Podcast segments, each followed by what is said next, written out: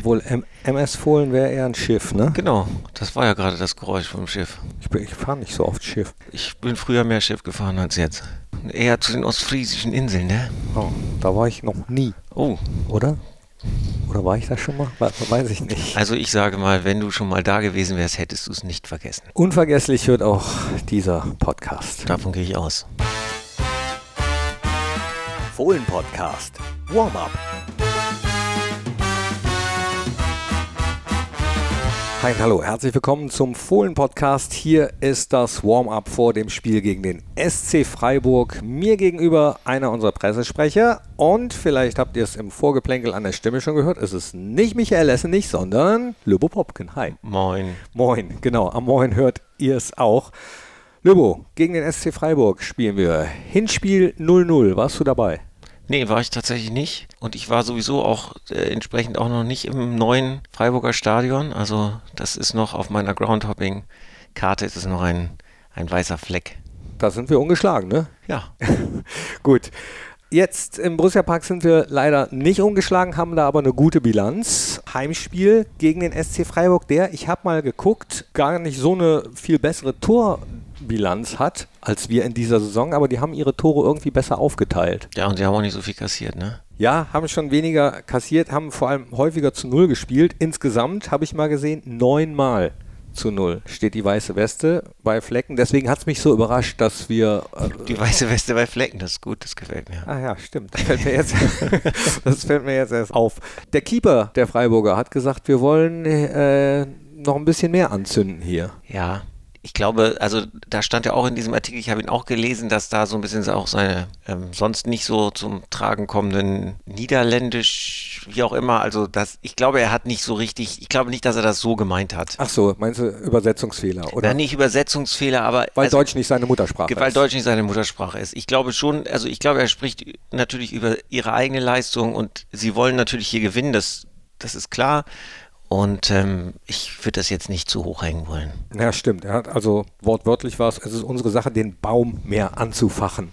Das lässt schon darauf schließen, ne? Ja. So also gut. es ist unglücklich formuliert, aber ähm, ihm da jetzt ein einen Strick draus drehen zu wollen, das ginge mir ein Stück zu weit. Nee, wollte ich auch gar nicht. Also ich wollte das auch nicht höher hängen, als es ist. Ich wollte das jetzt auch nicht aufbauschen. Aber ist natürlich eine Ansage, die Freiburger kommen mit breiter Brust hier hin. Das hat er auch gesagt, zu Recht. Das hat er auch gesagt und er hat ja auch die Erklärung geliefert, wenn nicht jetzt, wann dann? Ja, und äh, da, da gehe ich mit. Also die Zeiten, wo Freiburg hierher gefahren ist und möglicherweise demütig sein müsste, die sind äh, aktuell vorbei. Wäre schön, wenn wir da wieder hinkommen, aber ähm, als Tabellenfünfter äh, mit dem Lauf, den Freiburg hat, äh, kann ich mir schon vorstellen, dass sie hier zum Gewinn herkommen. Wahrscheinlich sind sie das äh, früher auch, äh, aber haben es vielleicht nicht so offensiv formuliert. Ja, insgesamt die Bilanz gegen Freiburg relativ ausgeglichen, kann man so sagen. Ich habe mir mal alle Spiele angeguckt, die wir jemals gegen Freiburg gemacht haben. Das waren 45, 41 in Liga 1, 2 in Liga 2. Gut, die zwei Testspiele lasse ich jetzt mal außen vor, aber in dieser Bilanz 15 Mal gewonnen, 15 Mal verloren, 15 Mal unentschieden. Das ist mehr als relativ ausgeglichen. Ja. Das stimmt. Ich will aber trotzdem noch mal ganz kurz aufs Hinspiel gucken. Das ist nämlich in der Pressekonferenz mit äh, Daniel Farke angesprochen worden dieses 0 zu 0 in der Innenverteidigung haben da äh, Christoph Kramer und Marvin Friedrich gespielt. Ist von auszugehen, dass es das Duo nicht mehr geben wird am Wochenende? Was glaubst du? Davon ist auszugehen. Der Trainer hat das gesagt. Marvin äh, spielte meine Überlegung immer, immer eine Rolle und äh, ist, ist auch ganz eng dran. Wir haben auf dieser Position ganz hohen Konkurrenzkampf gehabt. Marvin hat, ähm, ich finde, eine Hinrunde auch mit Licht und Schatten gespielt, wo er wirklich gute Leistungen gebracht hat, wo wir auch Spiele hatten, wo wir zu Null gespielt haben. Hing natürlich auch in einem, dem einen oder anderen Gegentor mit drin, genauso wie eigentlich alle meine Innenverteidiger äh, in der Situation. Wir haben uns jetzt dazu entschieden, äh, gerade auf seiner Position äh, Ko Itakura starten zu lassen, der eine sehr, sehr gute Startphase einfach, äh, einfach auch hatte in die, äh, in die Saison. Ja, Co hat bei dem einen oder anderen Gegentor bislang auch nicht ganz, äh, ganz ideal ausgesehen. Marvin drängt auch in die, äh, die Startelf, ist, ist gar keine Frage. Ähm, und auf der anderen Position, auf der, auf der linken Innenverteidigerposition, ist nicht so natürlich für Marvin. Also er hat in seiner Karriere eigentlich immer eher so die rechte Position gespielt. Ähm, ist Nico Elvedi, der glaube ich, ist gestandener Schweizer Nationalspieler, hat auch schon herausragende Spiele für, äh, für Borussia Mönchengladbach äh, gehabt. Da habe ich mich äh, für ihn entschieden. Und ähm, ja, Nico weiß auch, hat in den letzten Wochen dann auch das eine oder andere Spiel gehabt, wo er so nicht so gut aussah.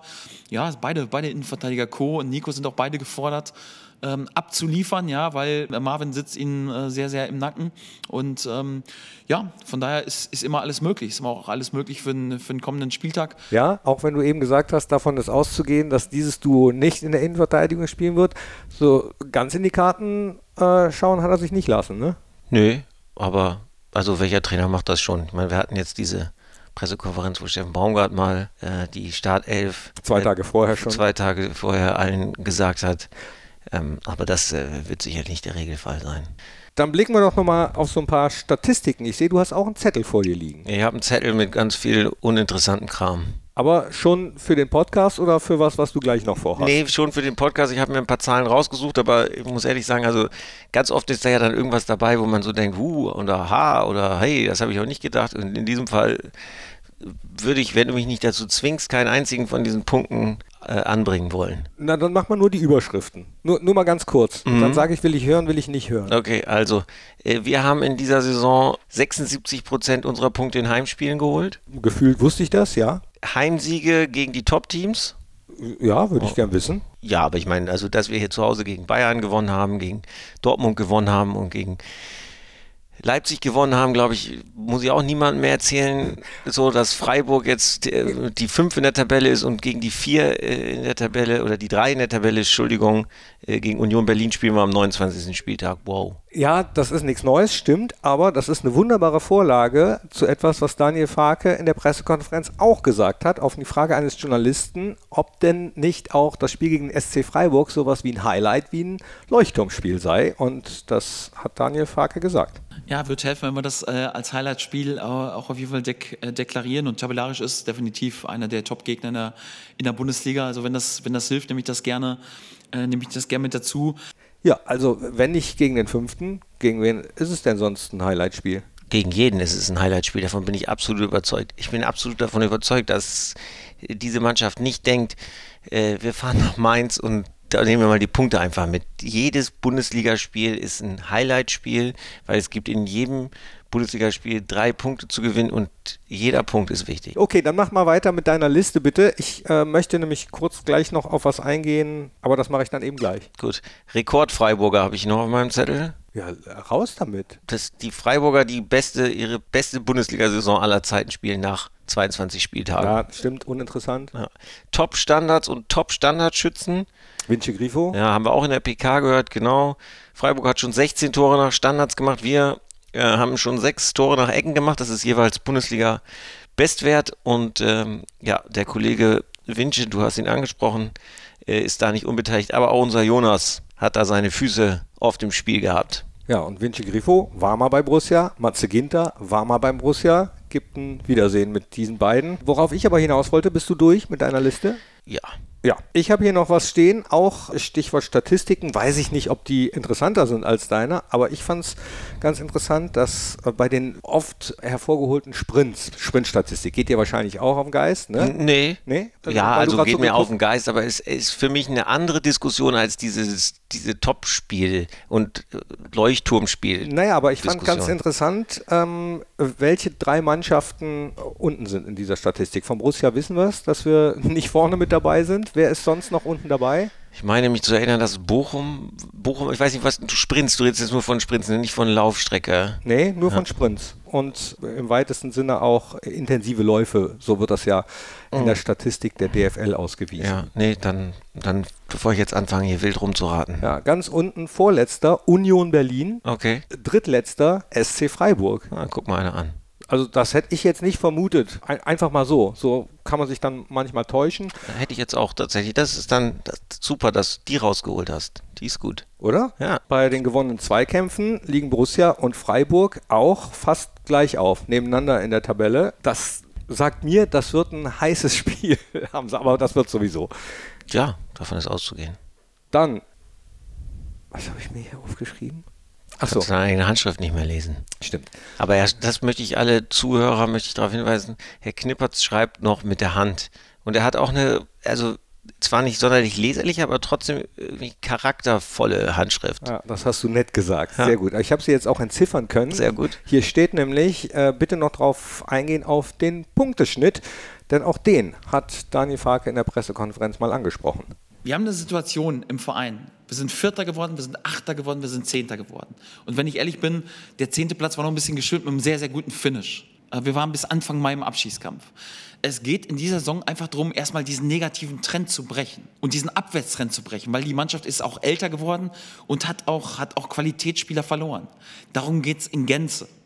Und da stehen wir, wenn ich das jetzt gerade vergleiche, deswegen habe ich eben darüber gesprochen, äh, dass wir jetzt noch drei, Punkt, drei Punktspiele haben bis zur Länderspielpause. Wir haben im letzten Jahr nach 25 Pflichtspielen 27 Punkte gehabt. Das ist Realität. Wir haben im Jahr davor nach 25 Pflichtspielen 32 Punkte gehabt. Wir stehen jetzt nach 22 Spielen bei 29 Punkte.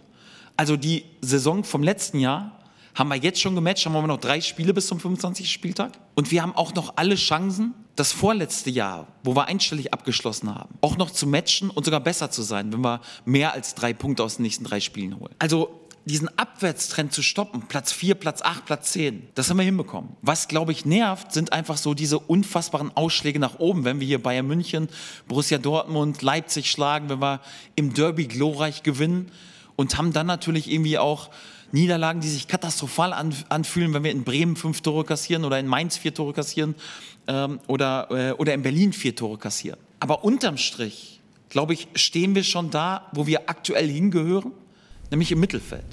Ich finde das interessant. Ich finde, das zeigt mir, wie sehr Fußball oder auch die Beurteilung von manchen Sachen doch gefärbt ist von Emotionalität und oft nicht von objektiven Sachen. Ja, total. Also total. Und äh, die letzten drei Jahre hier sind ein sehr, sehr gutes Beispiel. Die, jeder, der sich damit mal auseinandersetzt, mit sich selbst, mit seiner Erwartung, ähm, der wird schnell feststellen, dass es genauso ist, wie du es beschreibst. Ja, aber Fußball bleibt emotional und eigentlich ist das ja auch gut so. Das ist ja auch einer der Gründe, weswegen dieser Sport von so vielen geliebt wird. Ja, da, also wenn wir anfangen würden, die Emotionen irgendwie da rauszusingen, dann wären wir absolut fehl am Platz.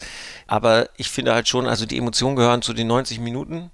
Ja. Die Emotionen gehören auch zum Tag danach.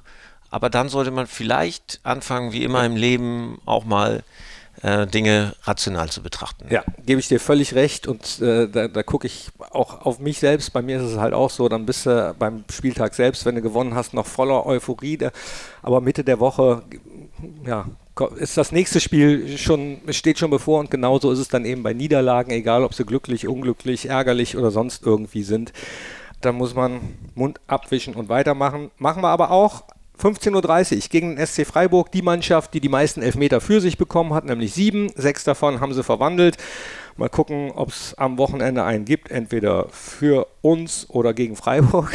Wäre mir lieber. Ja, wäre Ach so. genau das Gleiche. oh Gott, jetzt bin ich hier voll auf den Leim gegangen. Ja, sehr, sehr, sehr schön, hat funktioniert. Und jetzt kommen wir aber zu etwas anderem, was auch zum Fußball dazugehört. Getränke. Hier ist nämlich unsere Top 3. Top 3. Top 3. Top 3. Und diesmal würde ich von dir gerne äh, deine Top 3 Getränke wissen, wobei es eigentlich diesmal eine Top 9 ist. Und zwar möchte ich gerne wissen, deine Top 3 Getränke, wenn du selbst Fußball spielst, deine Top 3 Getränke, wenn du Fußball im Stadion guckst und deine Top 3 Getränke, wenn du ja, auf der Couch zum Beispiel Fernsehen guckst. Fußball. Netterweise hast du mich auf diese Top 3 diesmal vorbereitet. Fangen wir an mit, äh, wenn ich selber Fußball spiele oder viel mehr gespielt habe. Äh, tatsächlich bin ich ein großer Freund von stillem Wasser. Ähm, das wäre meine Top 1. Ähm, wenn man ein bisschen äh, Kohlenhydrate oder ein bisschen was mit Geschmack braucht, äh, dann habe ich immer gerne zu einer Apfelschorle äh, gegriffen. Ähm, aber auch mit einem hohen, äh, hohen Wasseranteil. Dann allerdings, also der, das sollte dann schon Sprudel haben. Ich weiß nicht genau warum, aber eben nicht so viel, weil es ja mit, also ich würde es mit stillem Wasser, also äh, beziehungsweise Apfelsaft und Kohlensäure gerne dann ein bisschen rausgeschüttelt, die Kohlensäure, aber dass es so leicht noch prickelt.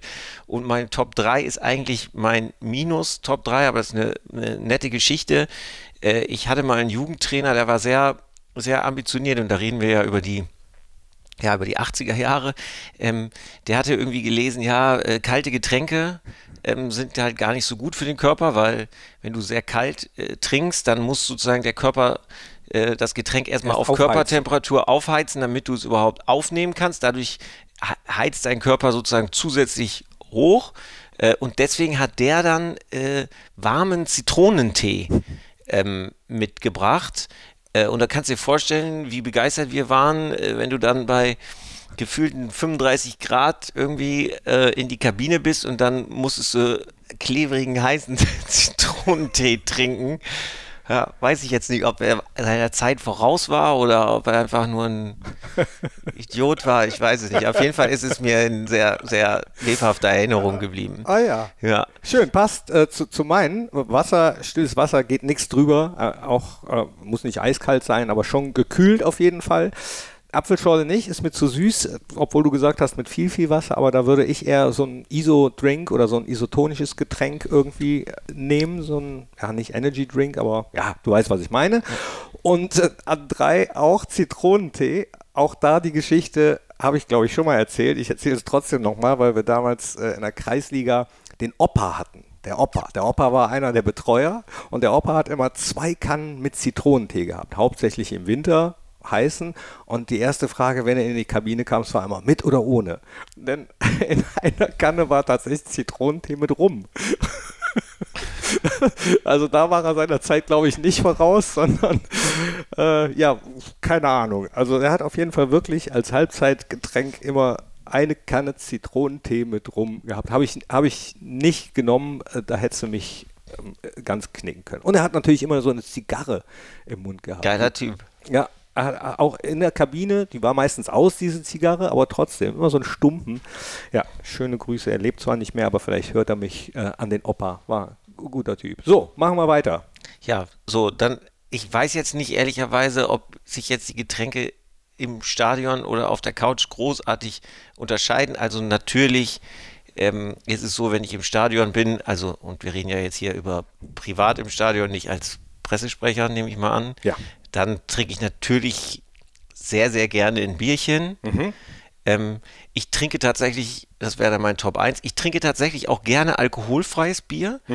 Nicht sozusagen, um den Genuss von Bier auf eine andere Art und Weise zu haben. Also für mich sind es zwei unterschiedliche Getränke, aber bevor ich eine Limo oder sowas trinke, trinke ich gerne ein alkoholfreies Bier, Ja. weil es mir, weil es mir schmeckt. Wie gesagt, es ist halt was anderes als ein, Ja. ein Vollbier, aber ich mag's. Und dann wäre da auch meine drei äh, ein stilles Wasser. Und jetzt ist es vielleicht so, dass ich dann zu Hause trinke ich ganz gerne mal eine Fassbrause.